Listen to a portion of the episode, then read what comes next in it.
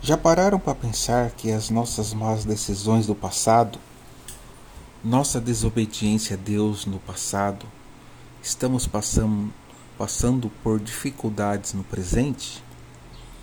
Todo pecado tem consequências, algumas consequências menores e outras não.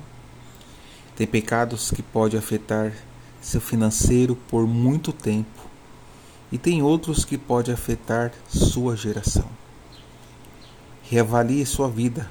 Estamos no começo de um ano novo. Cuide das suas palavras, das suas atitudes, do seu comportamento e do seu caráter.